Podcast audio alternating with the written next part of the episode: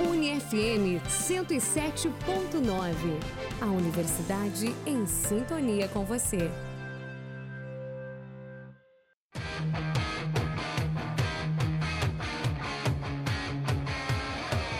Radar na rodada.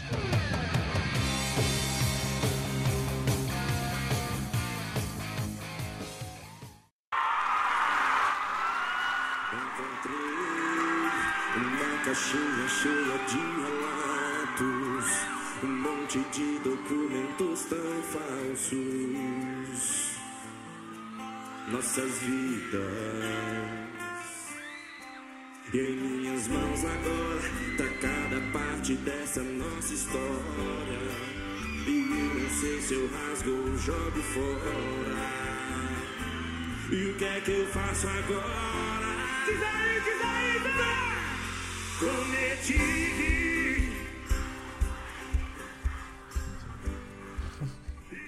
Muito boa tarde. Agora 5 horas e 7 minutos em Santa Maria, 26 graus, dia 27 de novembro de 2019. Está no ar mais um radar na rodada aqui pela UniFM 107.9. Eu sou Rafael Xavier, estarei com você aqui até às 6 horas da noite. E ao meu lado direito está ele, Rodrigo Arão. Muito boa tarde, Rodrigo.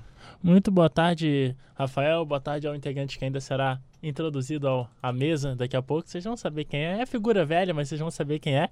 é então a gente está é, encaminhando já na fase final do, do, do brasileiro, né? A disputa do, do G6 aí provavelmente é o grande foco da, das equipes gaúchas, né? O Grêmio já garantido pelo menos na pré-Libertadores, conseguiu garantir isso antes do Palmeiras. O Inter ainda brigando aí pelas vagas. Então a gente vai falar um pouquinho de G6 aqui e mais aí a parte do Campeonato Brasileiro que está terminando. Então a gente está num clima já de despedida aí no Radar na Rodada.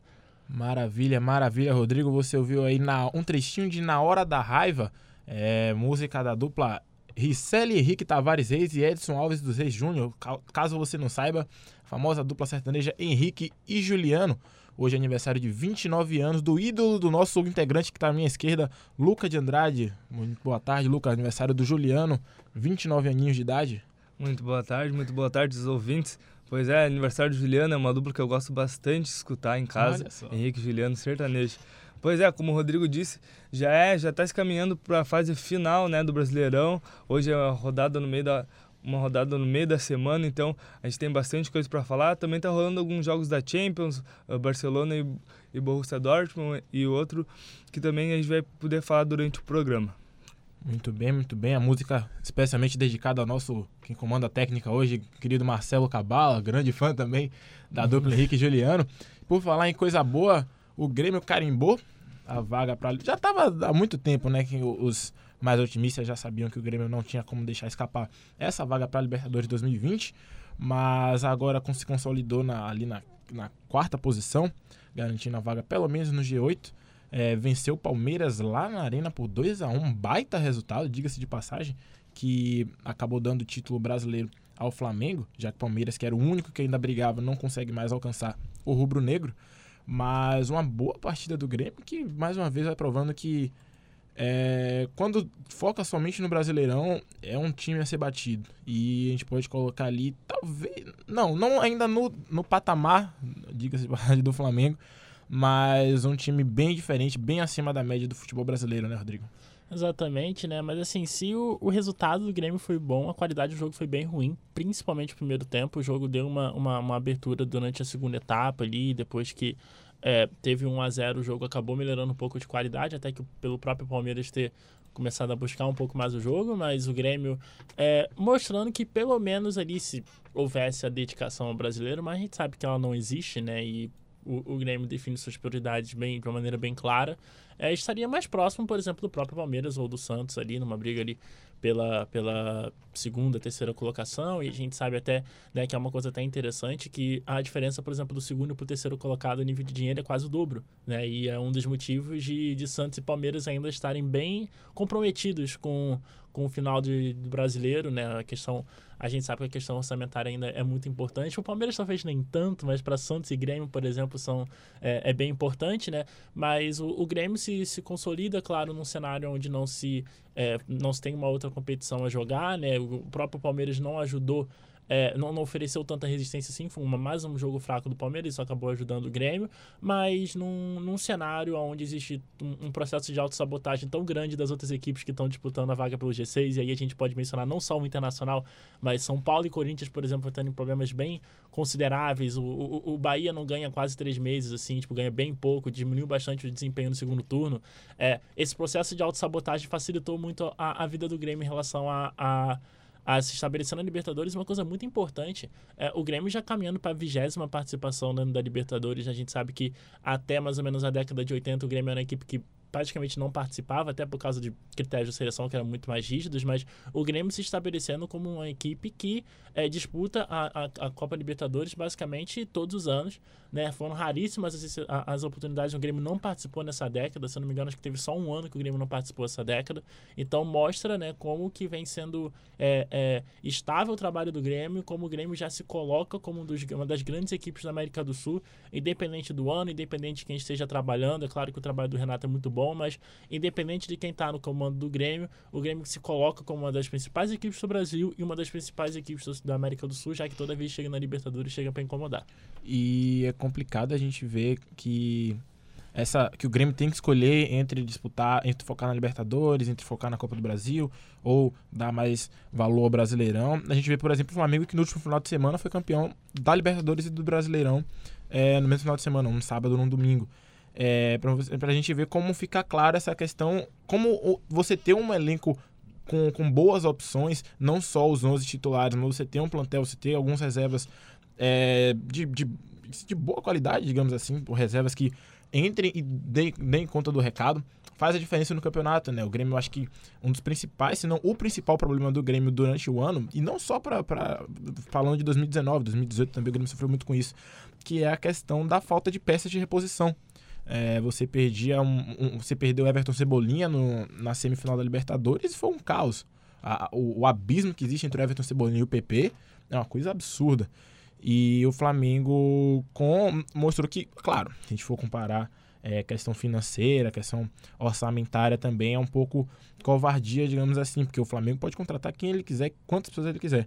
E isso faz diferença até para a montagem do elenco. O Flamengo tem elenco para jogar tanto é, é, 100%, dá 100% na Libertadores e dá 100% no Campeonato Brasileiro, é, sem ter que abdicar a mão de um para poder focar no outro, que é o caso do Grêmio, que fez essa aposta, a, assumiu o risco é, ao longo do ano, dando preferência à Libertadores e à Copa do Brasil, acabou sendo eliminado dos dois, e aí quando decidiu focar no Brasileirão já não tinha mais como alcançar a equipe carioca. Né? E só o que tu reforçou sobre o Flamengo, esse poder aquisitivo só vai aumentar agora esse ano, ano, no próximo ano, né, em 2020, com os dois títulos que ele conquistou. E sobre o Grêmio, a, a tendência é piorar, porque se o, com as afirmações do presidente Romildo Bolzan, ele não pretende fazer contratações muito uh, expressivas né, dentro do, do mercado, pretende uh, fazer aquilo que o Grêmio já vem fazendo há alguns anos, tentar buscar jogadores uh, que não estão no melhor momento de futebol para uh, para lapidá-los novamente para poder jogar o realcançar o bom, bom futebol que, gente, que eles tinham, né? Sobre o PP que tu falou, o PP uh, nas últimas partidas vem sendo um dos destaques do Grêmio apesar do abismo que tu citou entre o Everton e ele o PP, ele nesse time do Inter faz o papel ali de 12 jogador, é, que o Alisson fazia quando o Ramiro jogava ainda, há alguns anos atrás. O que o Everton também já fez, né? É, que o Everton também já fez quando tinha o Pedro Rocha. Então, esse papel do, do PP é muito importante, porque às vezes o Everton, apesar de ter cavado pênalti, não, não ia dar conta de fazer o gol, gol de empate. Então, o PP, com as características dele, apesar de ser semelhantes com a do Everton, ele também tem as suas próprias características que o destacam. Então ele conseguiu, né, fazer com todo com toda a sua estrela dentro de campo, conseguiu marcar o gol, o gol da virada contra o Flamengo. Então ele já vem fazendo esse papel muito importante na equipe do Grêmio. É, mas a questão também, mas eu acho que em relação ao dinheiro, assim, né, é que assim, É, no caso, por exemplo, do Grêmio, eu acho que a gente tem que começar a avaliar mais o Grêmio na questão qualitativa da coisa do que na questão quantitativa da coisa. Porque, independentemente de você jogar valores em relação ao quanto o Grêmio tem para gastar e quanto seria, por exemplo, o orçamento do Grêmio, a gente tem que avaliar o, o, o como que está sendo as contratações do Grêmio e como as contratações do Grêmio elas vêm deixando a desejar. Existe um grupo forte, existe um grupo estabelecido desde 2017. No entanto, a, a, as contratações que o Grêmio vem fazendo, a, a, exceção seria, e aí é uma exceção muito boa, foi quando o, o Grêmio foi lá no Boa Esporte e buscou o Tassiano e o Leonardo Gomes. Né, que são o tipo de contratação de jogadores baratos, jogadores que ainda não explodiram, que você consegue pegar por um bom preço e que são, são caras que adicionaram ao elenco.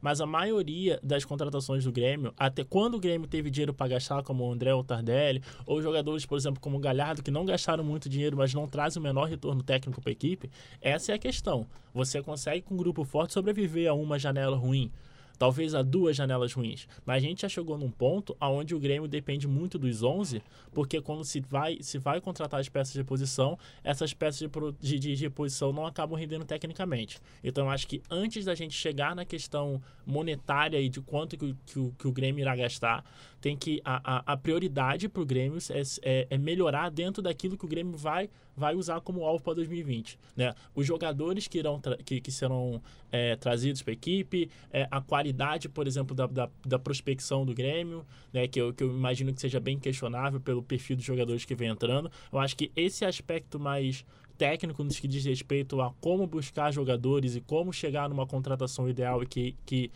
é, de fato seja é, benéfica ao elenco. Eu acho que isso é o fator primordial para 2020, porque eu acredito que mais uma janela equivocada do Grêmio possa causar é, efeitos que, que afetem a competitividade do Grêmio num nível ainda mais profundo que possa atrapalhar, por exemplo, de chegar, de, de colocar o Grêmio numa situação de Libertadores, ou talvez acontecer uma situação onde num grupo mais difícil o Grêmio possa sair na fase de grupos da Libertadores. Mais uma janela ruim do Grêmio pode colocar essa situação e eu acho que é isso que tem que ser avaliado para 2020. Mas com, com a volta né, do Leonardo Gomes e os outros que estão no departamento médico, uh, focando no time principal. Tu acha que as contratações que o Grêmio deve fazer uh, para 2020 seriam mais para suprir o banco de reservas ou para entrar como titular, como foi nesse ano com a contratação do, do Tardelli, do do próprio Felipe Vizeu, que tentaram uh, substituir o André, mas não, não deram resultado. O o Felipe Vizeu acabou se machucando, já voltou, mas não deu resultado, tanto quanto o Tardelli ainda não jogou tudo aquilo que a gente sabe que ele pode jogar. É, primeiro tem que ver quem vai tomar as decisões do Grêmio, né? Porque existe um, um, uma certa discussão, por exemplo, se o Duda Croft vai continuar para 2020, existe uma discussão até de se o próprio Renato vai ser o treinador para 2020. Então, assim, quem será o técnico, quem irá contratar, isso vai ser determinante para o processo. É, também tem a questão, por exemplo, de que se você vende o Everton, mas você segura o PP, teoricamente você não vai gastar dinheiro, por exemplo, num ponta. Né? Você mantém uma boa opção no mercado, um jogador que tem um bom nível para o futebol brasileiro, e aí você pode, por exemplo, gastar o dinheiro em outras posições. Isso pode acontecer. Mas, por exemplo, se se vende Everton e se vende PP, talvez você possa colocar um ponta. Depende, por exemplo, como avalia o bom momento de jogadores como o Luciano, por exemplo. Né? Que o Luciano é um cara que vem num bom momento, mas ainda tem uma certa dúvida sobre como ele pode ser usado no planejamento para 2020, ele com o ano todo no Grêmio, como que ele pode ser usado, se ele vai ser usado mais como atacante, foi usado em outro momento da carreira, só jogar mais pelo lado, mais pelo meio. Ainda tem certas dúvidas de como é, o valor de tais jogadores, por exemplo, se é, a fé que o Grêmio pode ter em jogadores como, por exemplo, o Darlan que está chegando agora, depende de como alguns jogadores dentro do elenco eles são avaliados. Mas eu imagino que o Grêmio em 2019, mesmo com todo mundo, com todo mundo inteiro, se tinha uma discussão de que não tinha elenco suficiente, mesmo com todo mundo saudável. Então, eu imagino que o Grêmio, a, a duas coisas para o Grêmio que sejam importantes é, é primeiro, além de tipo ter um, é, diminuir a média de idade da equipe e, e aumentar a profundidade do elenco é, aumentar a profundidade de elenco e você ter dois, três, quatro jogadores com bom nível para que não ocorra, por exemplo, uma situação como, por exemplo, aconteceu com o Leonardo Gomes, que o Leonardo Gomes machucou o joelho, foi uma lesão grave, e o segundo jogador, que é o primeiro reserva, que teoricamente é um jogador que joga, um jogador que tem participação, é um cara do nível muito abaixo e isso, é acaba sendo determinante para a eliminação do Grêmio. Então tem que se ver isso. Tem que se ver a questão, por exemplo, do Maicon, se é necessário pegar mais um meio campista, porque fisicamente o Maicon ele tem dificuldade. São muitas questões, na verdade. Se você for ver a situação do Grêmio, ela é mais profunda do que se parece em relação a como vai ser a estratégia. Você tem vários caminhos para onde você pode abrir. Mas o que eu diria seria que uma, uma meta principal seria rejuvenescer o elenco e aumentar a profundidade, claro, dentro daquilo que o, que o orçamento permite, mas a gente imagina que o Grêmio tem uma continue tendo uma gestão responsável pelos próximos anos. É, uma coisa que você falou que me chamou a atenção é justamente sobre a questão qualitativa das contratações do Grêmio. É, a gente não sabe até que ponto o Renato ele tem dedo, ele, ele pode opinar sobre as contratações que o Grêmio vem fazendo, porque assim, essa questão do esse problema nas contratações do Grêmio já vem de anos, não é de uma coisa que aconteceu agora. Sim, sim. E o Renato está há três anos no Grêmio. E será que é, é, é ele é, é, é, dedo dele, é a opinião dele, é a voz dele que faz para o, o, Grêmio trazer esse tipo de jogador? Não é coisa só da diretoria, não. O perfil do cara que a gente quer é esses acima de 30 anos ou que chegando na beira dos 30 que já não estão fazendo nada que a gente vai apostar para ver se rende alguma coisa. Por exemplo, é, fala-se tanto sobre falta de verbo, de recurso para contratar jogador e você paga um milhão de reais no Diego Tardelli, sabe? É, é, é salário ou você paga 7 milhões de reais no Marinho, no, no André. Jogadores que são meramente apostas, sabe? Não é um cara que vem. Toda essa grana que eles gastaram com jogadores com a média de idade assim, por exemplo, é, principalmente o setor de ataque. A gente comentou uns dois rodadas na rodada atrás, é, como o Grêmio trouxe um, um, caminhão de, de, um trem de carga de, de atacante para tentar suprir, suprir a, a saída do Barrios. E ninguém funcionou. Absolutamente ninguém funcionou. Você consegue montar um time, formar 11 só com os atacantes que o Grêmio trouxe, que não funcionaram.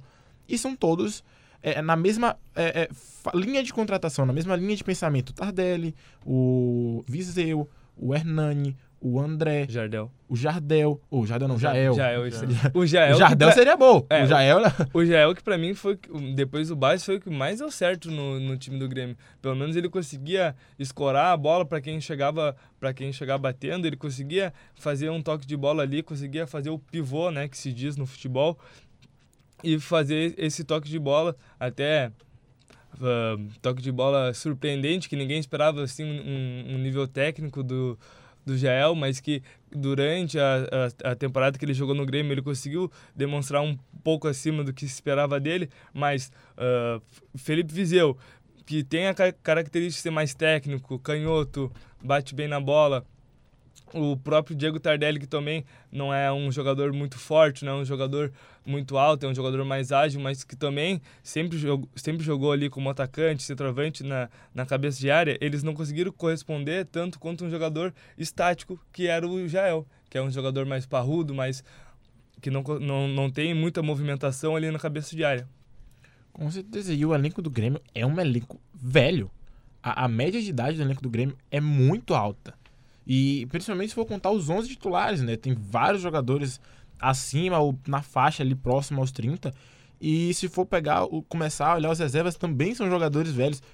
O exemplo que você citou do Léo Gomes, o Léo Gomes se contundiu. Aí a, a opção que tinha era o Léo Moura, também que estava lesionado. O Léo Moura, quase 40 anos de idade, passa a maior, a maior parte do tempo lesionado. O Galhardo, acima dos 30 anos, também, quando não está lesionado, é, é prejudicial para o Grêmio. Porque... Joga bem há quase 5 anos. Pois é. Então, é, é necessário. É, é, assim, claro que é, tem muita questão do dedo do Renato em si, que eu acredito que faz milagre com os jogadores que tem. É o elenco do Grêmio. O elenco em si, se a gente for pegar posição por posição, não é dos melhores, eu não colocaria nem no top 4, top 5, digamos assim, do futebol brasileiro. Acho que é, é mais dedo do Renato em si. E eu acho que precisaria de uma baita reformulação para o ano que vem. É uma, não, não uma formulação de vender 20 jogadores e contratar 30, mas na, na, na no, no, pensamento do, do. na consciência de contratação do, no, do. no posicionamento, melhor dizendo, da diretoria quanto às contratações. É, parar de contratar esses jogadores velhos, é, desperdiçar dinheiro em aposta, arriscando muito porque a gente já viu, principalmente esse ano, ficou claro que é uma estratégia que não vem dando certo, principalmente se for pensar é, em jogadores que complementam a linha, que não são nos 11 titulares. É, e já que a gente falou bastante do Grêmio Palmeiras, hoje é, o Grêmio enfrenta o Atlético Paranaense às 9h30 lá na Arena da Baixada. É, jogo, muitas, muitas revanches pro Grêmio esse ano, no brasileiro, diga-se de passagem, foi eliminado pelo Flamengo, aí teve todo aquele clima de revanche no final de semana, e não sei o quê. Aí agora de novo contra o Atlético Paranaense. É, se ajuda o Grêmio, o Bruno Guimarães está de fora da partida, ele foi é, diagnosticado com uma lesão muscular na coxa e não joga contra o Grêmio, provavelmente vai ficar de fora até o final da rodada, até o final do campeonato, até porque falta pouco tempo. E quais são as perspectivas de vocês para o jogo de mais tarde, às nove e meia? É, é um jogo entre duas equipes que estão confortáveis no campeonato. O Atlético Paranaense e o Grêmio estão. É, o, o Atlético Paranaense já tem a vaga garantida é, na fase de grupos. O Grêmio tem aquela questão né, de, de ainda evitar uma, uma pré-Libertadores, mas como eu já disse anteriormente, até em outros programas, o Grêmio está tá claramente num, num degrau acima do que as outras equipes que estão disputando essa última vaga direta. Né? Se eu não me engano, até a, própria vitória do Flamengo na Libertadores, acho que até criou mais uma vaga direta na Libertadores, né? Então tem, tem essa questão também. Eu acho que o Grêmio está bem confortável nesse sentido.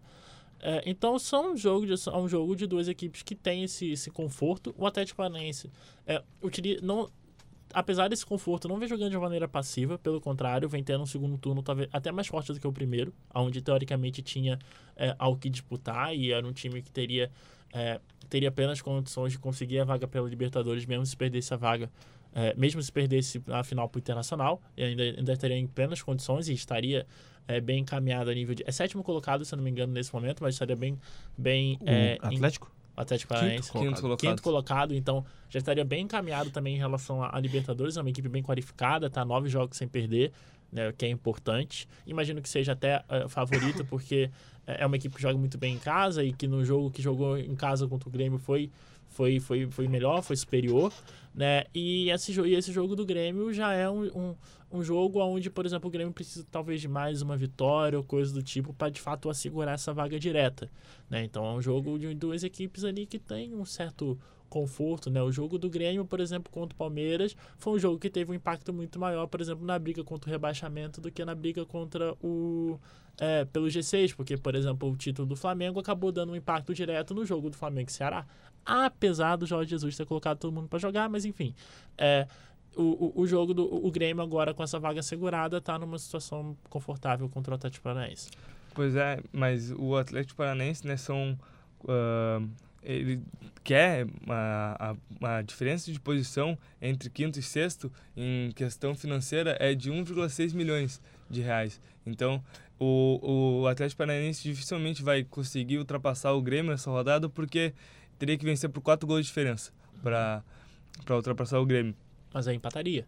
É, mas empata, empataria, mas não, não não ultrapassaria o Grêmio. E mesmo se ultrapassasse, a vaga direta da Libertadores ainda ficaria com o Grêmio, porque o, o Atlético Paranaense já tem o título da, da Copa do Brasil. E o Atlético tem uma vitória menos. Se o Atlético ganhasse por quatro gols de diferença, ele ainda empataria em número de vitórias com o Grêmio e ainda empataria em número de saldo de gols. E aí teria que ver, não sei qual é o critério, se é e número é sempre, de gols marcados. E é sempre bom lembrar que o número de vitórias é o, é o principal critério de desempate no Sim. Campeonato Brasileiro. Sim, e depois né, da saída do Thiago Nunes, a gente não vê uma grande diferença do estilo de jogo que o Atlético Paranaense uh, co co consegue jogar. Então, são dois times que se conhecem, já se enfrentaram bastante vezes durante a temporada.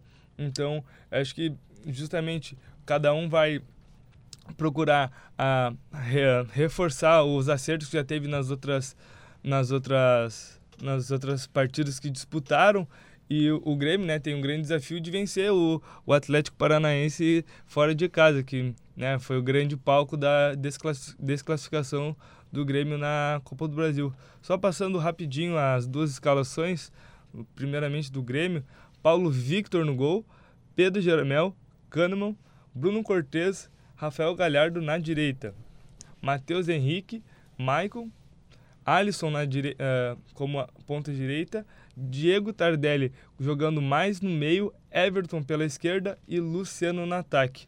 Agora passa, uh, passando para o Atlético Paranaense, só reforçando que também o Bruno Guimarães está fora, mas o Tony Anderson e o, e o lateral direito Madison estão fora do jogo pelo contrato que possuem com o Grêmio, né? Estão sim, sim. emprestados ao Atlético Paranaense.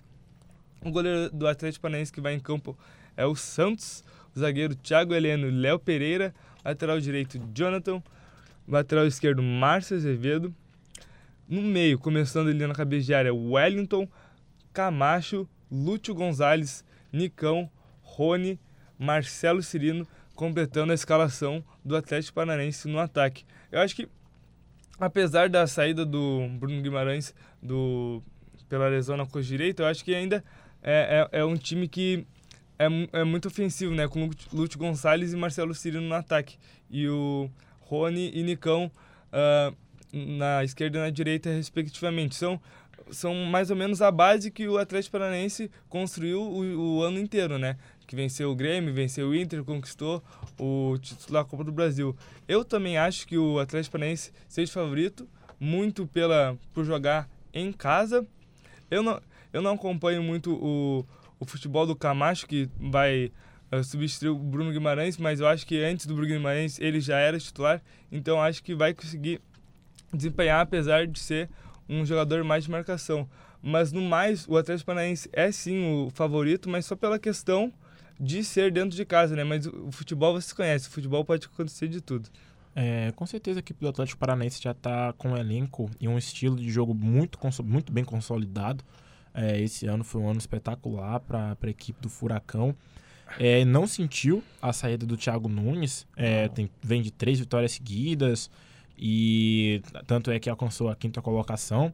Então tá fazendo um, um excelente campeonato brasileiro, mas eu ainda eu não daria tanto a, a, esse favoritismo. Acho que vai ser um, um, um jogo espetacular. É, duas equipes que estão em grande fase. O Grêmio não está sentindo é, jogo dentro, jogo fora de casa, tá entrando com a mesma mentalidade e isso pode ajudar muito para a partida hoje. É, tem tudo para ser um grande jogo. É, só ressaltando que o Galhardo entra na lateral direita no lugar do Léo Moura, por tudo isso que a gente já falou. Léo Moura, com 41 anos, não consegue mais ter uma sequência de jogos muito grande. Sim, é complicado. Com certeza. E o Maicon, que sentiu, saiu com só com cansaço físico mesmo no jogo do Palmeiras, chegou a preocupar um pouquinho mas hoje está confirmado para a partida. É...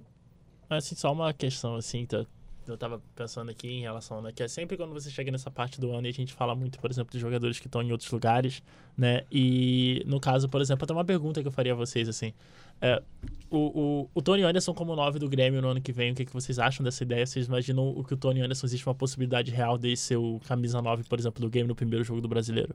Eu acho que já o Renato ele já testou o Tony Anderson, que o Tony Anderson quando jogava no Grêmio ele era reserva, ele entrava muitas vezes nesse papel de 9.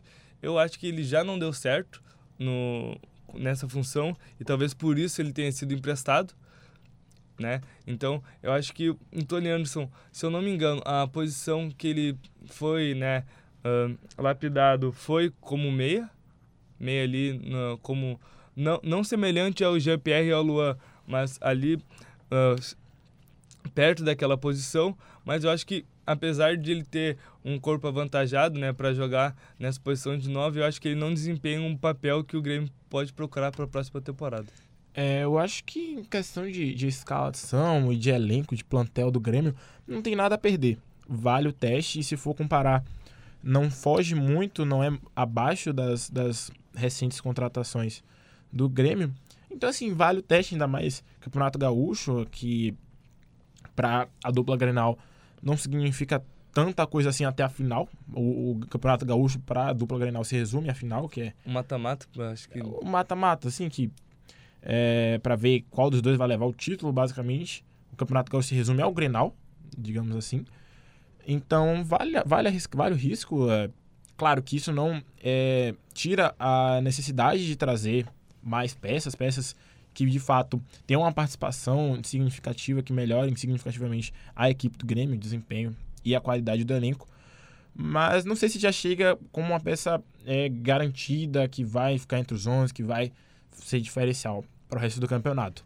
É, bom, antes da gente passar para o Inter, é, aí vai, a gente vai falar um pouco aqui da dupla Grenal feminina, né? As gurias coloradas e as gremistas classificaram para as finais no campeonato feminino, assim, a parte. O, a equipe do, do Inter fez acho que 11 partidas e não sofreu nenhum gol no campeonato e sempre dando goleadas de 16 a 0, 14 a 0, 15 a 0, 25 a 0, 10 a 0. E o Grêmio também seguiu bastante essa linha, sofreu apenas dois gols em nove jogos, nove, oito jogos. É, mas também ganhando sempre por 12 a 0, 15 a 0, 8 a 0.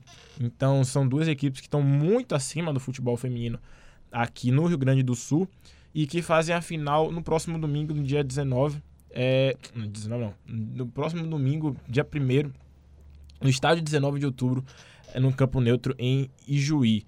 É, tem tudo para ser um grande jogo. É, a gente fala pouco aqui do, da dupla Grenal das equipes no futebol feminino, principalmente no Radar na Rodada, no Radar Esportivo no sábado a gente tem sempre alguns informes é, relatando sobre como foi a semana das gurias coloradas e gremistas. Então fica aqui o, o, o aviso, o recado para vocês acompanharem no domingo às três horas, a final do gauchão feminino é, entre Grêmio e Inter. para mencionar, né, para quem não, não estará em Juí para acompanhar o jogo, né, a final entre Grêmio e Inter vai ter transmissão da, da Gaúcha, se não me engano será o primeiro jogo que a Gaúcha vai transmitir de futebol uhum. feminino, né, então até um marco importante nesse sentido. Quem né, não estiver em Juí para assistir a partida vai poder ouvir é, a final entre Grêmio e Inter, o Inter que ganhou ano passado nos pênaltis, né, vamos ver se o Inter vai sair como bicampeão, se o Grêmio vai ser é, campeão feminino, se vai ser nos pênaltis ou não, mas é claro que a promessa de um grande jogo, já que são as duas equipes que é, dispararam no torneio, e se você ver os placares, assim, é, chega até... É, é, como você disse, é um campeonato à parte, o nível de competitividade de Grêmio e Inter até para disputarem. O Grêmio indo para a Série A agora, o Inter já tendo uma boa campanha na Série A, mostram que são aí as duas principais equipes do cenário gaúcho no futebol feminino também. Com certeza. O Inter talvez saia um pouco como favorito, as duas equipes se enfrentaram é, no, outras vezes no início do campeonato. A primeira partida o Inter ganhou por 4 a 0 sobre o Grêmio.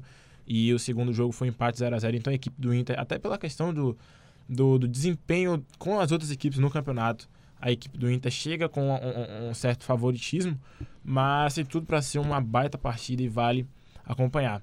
É, e falando em Inter, hoje tem um duelo muito importante para o Colorado masculino dessa vez, é, quem tem confronto direto contra a equipe do Goiás é, ambos brigando ali por essa vaga na, na Libertadores. O Inter agora mais focado na vaga direta para a fase de grupos da Libertadores, já que o Atlético Paranaense subiu para subiu a quinta colocação e o Flamengo foi campeão da Libertadores, abriu o G4, agora virou G6, é, que vai direto, que dá a vaga direta para a Libertadores e o Inter está agora buscando isso. O Inter é o sétimo colocado a três pontos do São Paulo e o Goiás é o nono colocado com 46. O Inter tem 51. É, tem tudo para ser um, um, grande jogo, uma final. Ah, na verdade, assim, cada jogo para o Inter agora até, final, até o resto do, o restante do campeonato é final. Inclusive vai enfrentar o São Paulo na 37 rodada, que é o principal concorrente do Inter uhum. é, nessa briga pelo G6. Até porque eu acho que do Atlético Paranaense para cima, o Atlético, o Grêmio, Palmeiras, o Santos e o Flamengo já se consolidaram ali, eles já se separaram já são um, um outro bloco de disputa no Campeonato Brasileiro. É, a, a, os, as equipes que brigam ali pela sexta, sétima e oitava colocação tão, são, são basicamente São Paulo, Inter, Corinthians e Goiás. É, a gente pode considerar provavelmente o Bahia e o Vasco da Gama fora, é, já fora dessa briga, só um, por um milagre o, o tricolor gaúcho, o tricolor gaúcho, o tricolor baiano e o Vasco vão, vão conseguir beliscar alguma vaga, nem que seja na pré-Libertadores. Então a, equipe, a, a, disputa fica fechada entre essas quatro equipes que eu citei no início. É, o Inter precisa ganhar esse jogo. Na verdade, o, o, Inter precisa ganhar pelo menos três dos próximos quatro jogos até o final do campeonato, especialmente o jogo de hoje contra o Goiás e o jogo contra o São Paulo, na 37 rodada, que são dois jogos diretos. E tem tudo para ser uma baita partida hoje. Exatamente, né? O Goiás, que é uma das equipes que é, tem, tem, tiveram um segundo turno mais forte dentro do campeonato, né? E aí foi um jogo muito importante do Goiás semana passada, porque foi. É, é uma coisa. Dá para colocar que foi um, um, jogo de seis pontos, porque a rodada foi muito boa, porque o Internacional empatou e o Corinthians é, acabou perdendo, né? E o Bahia, caso ganhasse do, do, do do Goiás estaria a três pontos do Corinthians, mas pelo fato do Goiás ter ganho do Bahia, não só o Goiás ainda se aproxima, apesar do, do da, do calendário do Goiás ser complicado, porque o Goiás vai jogar agora contra o, o, Inter e depois vai ter um jogo contra o Fortaleza, que é um jogo acessível, porém termina o campeonato com Palmeiras e Grêmio. Então, assim, é uma tabela complicada para o Goiás, pensando numa, numa Libertadores, Libertadores essa que não vem desde 2005 para o Goiás. É, O, o Goiás está com 46 pontos, se mantém vivo na disputa. O Internacional tendo bastante problemas, então a gente nunca pode garantir jogos do Internacional. Né, vem, sendo, um final de ano muito complicado e até um pouco triste, é um pouco frustrante o que vem acontecendo no Internacional, porque foi um ano que até setembro é, era um ano até de um certo entusiasmo da torcida, tinha muito essa questão da, do ressurgimento colorado, de certa maneira. É claro que existem alguns exageros nesses aspectos, mas na minha visão foi um trabalho sólido, né, do daí até, até essa, essa final do Atlético Paranaense, depois, né, se não me engano, duas semanas depois o Odaí acabou sendo demitido e o Inter é, desde esse final de setembro, vem enfrentando dificuldades até no Campeonato Brasileiro, onde se achava que o Internacional teria condições de, de se manter. Questão de contextualização aqui, é sempre bom contextualizar, porque vai mudando basicamente a cada semana. No momento que está configurado a tabela, o oitavo colocado pega a vaga na Libertadores. Se não me engano, o oitavo colocado é o Corinthians com 50 pontos. Então, os oito primeiros seriam a vaga. Mas é claro, toda aquela questão de que a vaga direta, se não me engano, vai até o quinto nesse momento. Sexto. Até o sexto, que seria o, é o quinto. caso o Atlético Paranaense e o Grêmio, né? Isso, e o Flamengo. Então, aí tem toda essa questão de que o Internacional está buscando o, o, o, a vaga direta por todas as questões de planejamento. O exemplo do São Paulo está aí, né? Uma equipe que se reconfigurou no começo do ano e não conseguiu disputar a fase grupos da Libertadores. é um exemplo real, mas é uma coisa que preocupa certamente o torcedor colorado se for ver a trajetória, já que o Internacional vai entrar num novo trabalho o ano que vem, independente de quem seja. É, mas é um jogo muito difícil. O Goiás é uma equipe extremamente competitiva. Né? É, tem aí alguns destaques individuais, como por exemplo o Léo Senna, como por exemplo o Michel, que vem fazendo um excelente campeonato brasileiro e dificilmente ficará no Goiás. Eu diria até que dificilmente ficaria no Brasil para o ano que vem. Então é um jogo complicado para o Internacional. Né? É, teve problemas contra o Fortaleza. O Goiás também é uma outra equipe bastante sólida e que vem sendo aí é, um dos destaques das equipes que, que voltaram no meio de tabela. Né? Goiás e Fortaleza, diga-se de passagem, fazendo campeonatos bem é, é, interessantes para equipes que voltaram da Série A. Então a tendência é que seja um jogo duro, não necessariamente um jogo muito atrativo, porque nem Internacional e nem Goiás costumam ser equipes muito atrativas, apesar do 4 a 3 que o Goiás teve contra o Bahia. Não é lá uma equipe que, que, que traz muita, é, muitos argumentos, por exemplo, ofensivos, se você tira, por Sim. exemplo, a questão do Michel. Mas é um jogo difícil. É um jogo difícil, é um jogo onde o, o Internacional tem que estar tá, é, bem ligado e a gente está vendo que a intensidade do Internacional está sendo bem inconstante. É uma equipe que liga e desliga durante os jogos. Né? A gente falava muito da questão da intensidade do Internacional do começo do ano como um predicado da equipe. Agora talvez seja até um defeito. Né? O que sobrava de intensidade talvez agora esteja faltando e isso no momento é, Final da temporada também é complicado. A gente tem também um debate em relação, por exemplo, à média de idade da equipe do, do Internacional, que vem sendo uma tendência recente que o Internacional chega no final do ano mal das pernas. Isso aconteceu também ano passado. Né? Foi uma equipe que começou muito bem, né? tinha uma briga pelo título e acabou se distanciando de uma maneira até bem, bem brusca dessa briga pelo título, porque faltou perna quando chegou em outubro, assim como aconteceu esse ano, motivos diferentes, é verdade. Então eu ficaria bastante preocupado sendo torcedor do Inter para essa partida. É um jogo com cara de empate, já, não, já meio que adiantando o palpite, é um jogo com cara de empate, mas que pode ir para os dois lados. E claro, o Inter, por ter alguns destaques individuais, acaba tendo uma chance um pouco maior de vencer a partida. Pois é, mas uh, só para falar um pouco do calendário do Brasileirão, o Corinthians é o de, do, da, pela briga da vaga direta, né, entre São Paulo uh, Internacional e o próprio Corinthians, é ele que quem tem o, o duelo mais fácil dessa rodada. Ele enfrenta o já rebaixado Havaí, o último colocado, enquanto São Paulo enfrenta o Vasco, que o Vasco, apesar de Vanderlei Luxemburgo, né, não não estar uh, mais como técnico uh, agora nesse momento pela pela pelo câncer que ele que ele teve, né, infelizmente, o, Vasco é sim uma boa equipe e pode dar muito trabalho ao São Paulo, né, que a gente sabe que o São Paulo está acostumado a tropeços. Então, o Inter e o Goiás, que também estão na, na, na briga por, esse, por essa por essa vaga direta de Libertadores, também não tem um jogo muito fácil entre si. Então eu vejo o Corinthians, caso o, o Internacional e o Goiás empatem, o Corinthians vai uh, vai ultrapassar o Internacional e vai se se igualar mais ou menos com São Paulo. Se o Corinthians ganha, vai 53. Se o Goiás e o Internacional empatam, o Inter vai 52, o Goiás fica com 47 e o São Paulo, se perder para o Vasco, fica com 54. Então o Corinthians, se vencer e todo esse cenário que eu disse se concretizar, o Corinthians fica um ponto do, ficar um ponto do G6 que começa a vaga da, da direto para Libertadores. Então acho que dessa rodada quem tem o mais criterioso assim, para vencer é o Corinthians, né? Que tem um papel de vencer o já rebaixado Havaí. Uh, só, uhum. só trocando um pouquinho de assunto, se me permite, Rafa, eu que, queria falar um pouco da, da Champions League. O, o Napoli está ganhando do Liverpool de 1 a 0 e o Barcelona está ganhando de, de 1 a 0 do Borussia Dortmund. É, e é só em relação à tabela do Internacional, né? A tabela do Internacional, por incrível que pareça, ela é boa, se você for ver principalmente. É claro que, assim, eh, vai ter alguns jogos, por exemplo, que psicologicamente podem ter algum efeito. Por exemplo, um jogo importante pro, pro, pro torcedor Internacional ficar de olho. Botafogo e Chapecoense. O Botafogo é o próximo adversário da Chapecoense. O Botafogo vencendo a Chapecoense iria para 42 pontos. Colocaria aí, pelo Botafogo estar tá com chances um pouco é, menores de, de ser rebaixado, existe uma chance um pouco maior de não ser o jogo da vida do Botafogo. Isso pode facilitar, de certa maneira, o internacional. E tem também, além desse jogo do, do, do Botafogo, tem o jogo do Atlético Mineiro, que é uma equipe que está praticamente desmobilizada. É claro que assim a gente tem a questão do, do a desmobilização ela vai ser menor por causa da maneira que a cota vem sendo distribuída, né? A gente está tá mencionando isso basicamente todo o programa, né? De como a questão das posições vão dando dinheiro e como, né? Se não me engano, acho que é 30% da cota é baseada na, na, na, posição. E isso vai, por exemplo, uma equipe, por exemplo, como o Vasco, você não vai é, assumir, por exemplo, que o Vasco vai jogar de, de com certo corpo mole, porque o Vasco está desesperado atrás de dinheiro. E imagino que a situação do Atlético Mineiro não seja lá muito melhor.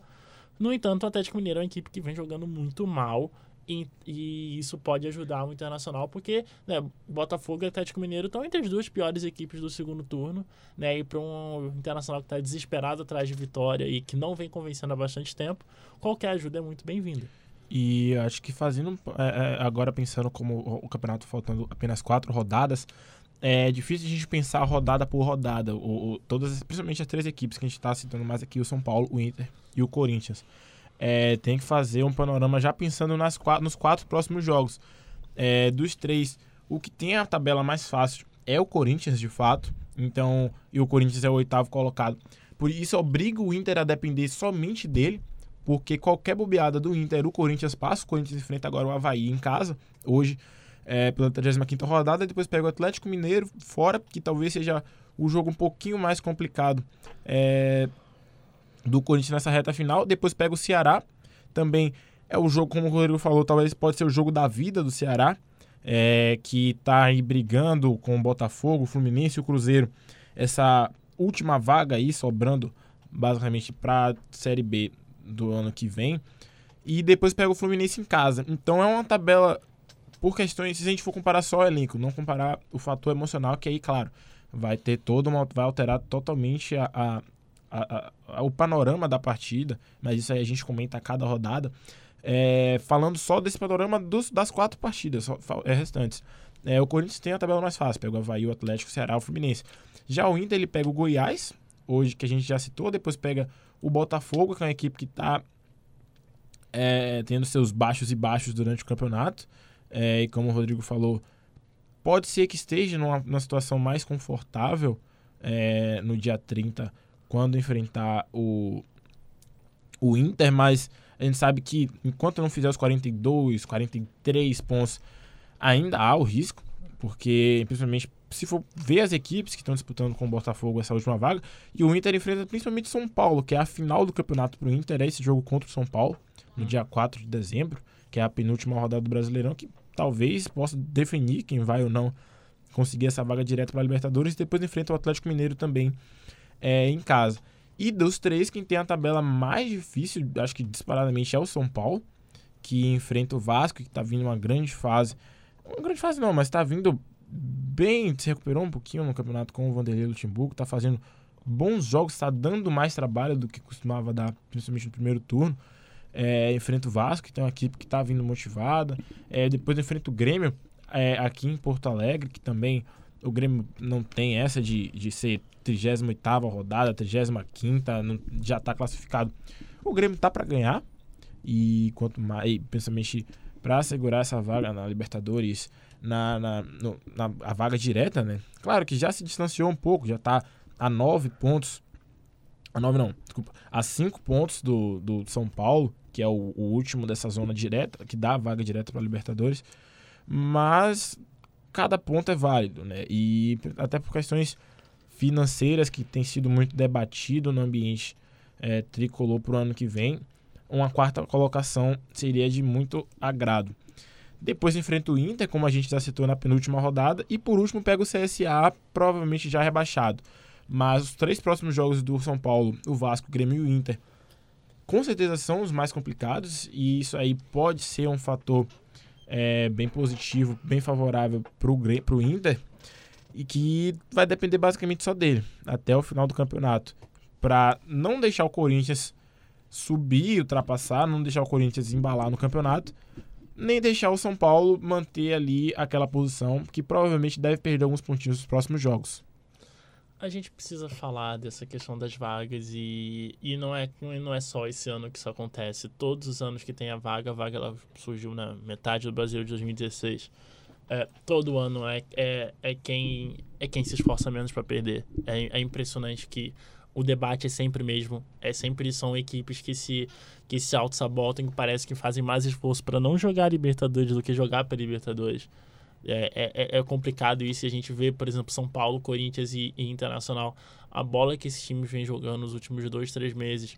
Né? E você vê como, por exemplo, como você costumava é, avaliar uma equipe de Libertadores, não são equipes que que possuem essa qualidade de, um, de uma equipe de, de fase de grupos de Libertadores, possui o elenco, mas não baseado no campeonato brasileiro dessas equipes, elas não teriam condições de disputar em, em, em momentos antigos, mas a gente sabe como é, deu uma, uma, alterada, por exemplo, na, somente a pré-Libertadores, a fase de grupos só não alterou tanto, mas a pré-Libertadores acabou incluindo muita gente, né? E como tem esse debate de equipes que você olha para as equipes, olha principalmente para o futebol que elas vêm jogando, são equipes que decepcionam bastante, mas que ainda no final do ano acabam tendo essa chance de jogar Libertadores. Né? É ano após ano, equipes que fazem todo o esforço para se manter fora da zona da Libertadores, mas que acabam sendo premiados com isso.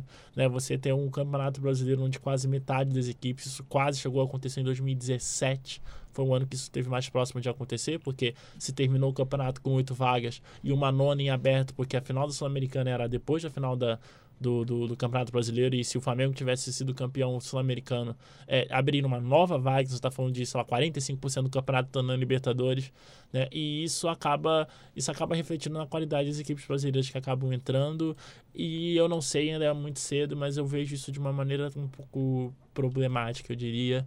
É, é complicado entrar nesse discurso, mas eu imagino que tenha gente demais na Libertadores. Sim, mas eu acho que justamente essas vagas da Libertadores do próximo ano, por exemplo, os favoritos a, a estarem, né, na, na vaga seriam justamente quem já começaram a jogar a Libertadores. Por exemplo, se o campeonato terminar desse jeito, no ano que vem, os favoritos a jogar a, Libertadores, a se classificarem pela tabela do Brasileirão, vai ser Flamengo, Santos, Palmeiras, Grêmio, Atlético Paranaense e São Paulo. Inter e Corinthians, assim, né, por estar na Libertadores. Mas isso já vem, já vem de anos por eles serem grandes times. Mas eles sempre estão no topo. Se a gente vê, a gente vê o Palmeiras. O Palmeiras está no topo do, do Campeonato Brasileiro há anos. Como tu falou antes, o Grêmio, um, nessa década, um ano ele não participou da Libertadores. Então isso, isso, isso vem mostrando que esses times, eles sempre, sempre que estão ali, eles fazem um papel de, de voltar para a Libertadores no próximo ano. E sobre o que tu disse, deles se esforçarem para não irem, quer dizer que parte do, do calendário eles estão focados em outras competições. Por exemplo, o Grêmio. O Grêmio não focava no Campeonato Brasileiro porque focava na Copa do Brasil e na Libertadores. Começou a focar no Campeonato Brasileiro, depois foi desclassificado das duas e ainda assim está em quarto com uma vantagem de cinco pontos para o São Paulo, que é o sexto, o último a se classificar pela vaga direta. Então, eu acho que justamente os outros campeonatos também afetam o andamento do Campeonato Brasileiro e o, esses times que se classificam para a próxima temporada da Libertadores. E só passando aqui, finalizando o assunto, passando a escalação provável do Inter para o jogo de hoje à noite às 7h30. É, o Inter deve ir com Lomba no gol, Heitor na direita, a zaga Moledo e Cuesta na esquerda, Wendel. É, o Bruno Silva e o Nonato disputam a vaga do Lindoso ali no meio campo. É, acompanham ele Edenilson, D'Alessandro, Patrick, Guilherme Parede e Nico Lopes disputam a vaga do Pote, que é provavelmente Parede deve jogar.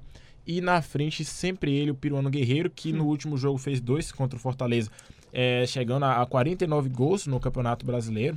E hoje pode fazer, é, é, conseguir a marca de 50 gols no Campeonato Brasileiro, se consagrando aí como o segundo maior artilheiro estrangeiro do campeonato, perdendo apenas para o Pet, que tem 83 gols. E grande momento vive o Guerreiro, é importante é, terminar o ano bem, terminar o ano em cima. O Guerreiro que tem sido muito assediado, pelo, principalmente pelo Boca Juniors, uhum. é, nas últimas, nos últimos dias, muita conversa sobre ele ser o principal alvo do, de, dos, dos possíveis próximos dirigentes da equipe argentina. De todos os candidatos à presidência do Boca, diga-se de passagem. Então, é, é, é um momento muito importante para o Guerreiro esse final de ano. E agora a gente, dando só uma pincelada agora na, nessa quinta, final de quinta rodada de Champions League, é, a gente teve o jogo que acabou agora há pouco entre Valência e Chelsea, que jogão. empataram, um jogão 2 a 2 que deixou para a última rodada a definição da quem se classifica para a próxima fase. O Ajax lidera o grupo com 10 pontos, está vencendo o Lille agora por 1 a 0. É, o Valência é o segundo colocado com 8 e o Chelsea também é o, com 8 pontos é o terceiro colocado. É, o Barcelona vai ganhando do Borussia Dortmund por 2 a 0. O Zenit venceu o Lyon por 2 a 0 também. O Genk está perdendo para o Salzburg de 2 a 0. O Ajax, como a gente já falou, ganhando de 1 a 0 do Lille. O, o Liverpool perdendo para Napoli por 1x0, Benfica vencendo o Leipzig por 1x0 também, e o Slavia Praga empatando em 1x1 com a Inter de Milão. É, chegamos agora a 5 horas e 57 minutos. Acho que já dá para a gente puxar os palpites para a rodada de hoje entre Grêmio e Atlético Paranaense e Internacional e Goiás. Palpite! Muito bem, meus consagrados, a trilha anunciou. É hora dos palpites para a rodada de hoje. Inter e Goiás no Beira Rio às 7h30. Rodrigo. 1 a 1 Olha só, curto e grosso. é, eu acho que o jogo do Inter hoje é confronto direto. Se o Inter quiser, tiver realmente alguma pretensão de buscar essa vaga direta na Libertadores, tem que vencer. Eu vou de 2 a 0 Inter. Eu acho que o Inter vai vencer essa partida. Apesar de ser um jogo muito equilibrado, acho que vai ser 1 a 0 Inter, placar magro. Olha só. E às nove e meia hoje, também, a quarta-feira, 27 de novembro, é, na Arena da Baixada, a gente tem o reencontro entre o Atlético Paranaense e o Tricolor Gaúcho. Palpites, Luca. Para não perder todos os, os reencontros, né, que contra, contra o Flamengo o Grêmio perdeu, eu aposto em 1 a 0 para o Grêmio. Rodrigo? É, eu acho que vai ser um jogo bem, bem, bem divertido, né? A questão da, da, da do, do, conforto. Eu acho que vai dar uma certa. Enfim, assim, eu imagino que eu, eu tenho uma certa é, é, coisa assim em relação a esse jogo, que eu imagino que vai ser um jogo de bastante gols. Até porque o Grêmio é uma equipe que defende bem mal, a gente tem que deixar isso bem claro. Assim, o, o Grêmio vem defendendo em 2019 não é a par, por exemplo, que o time que queria buscar Libertadores ou coisa do tipo, né? Tá uma coisa para 2020, né? O time o Grêmio não pode defender do jeito que defende se quiser competir ano que vem. 2 a 2 2 a 2 é o placar, imagino que tenha bastante gols, é, de, bastante gols de ambos os lados, o Atlético Paranaense é um bom ataque, o Grêmio é, nos seus melhores dias também é, faz bastante gols, faz mais, mais gols até do que deveria, porque não tem, não tem criado tão bem, mas é uma equipe que tem poder de fogo para para conseguir seus gols. Eu imagino que seja um jogo bastante aberto e por isso 2 a 2 Isso aí. Eu vou de. A, difícil parar a máquina gremista. É, eu vou de 3 a 2 pro Grêmio. Hoje um baita jogo, muitos gols, mas eu ainda acredito na vitória do Grêmio. Então, 5 horas e 59 minutos, 25 graus em Santa Maria. Esse aqui é o último radar na rodada de novembro, brincadeira. Semana que vem a gente está de volta. Eu aqui no meu velho e querido banco, vocês em todo o Brasil. Muito obrigado, uma boa noite a todos. E esse é o radar na rodada. Tchau. Você ouviu Radar na Rodada, um programa do projeto de extensão Radar Esportivo, jornalismo de múltipla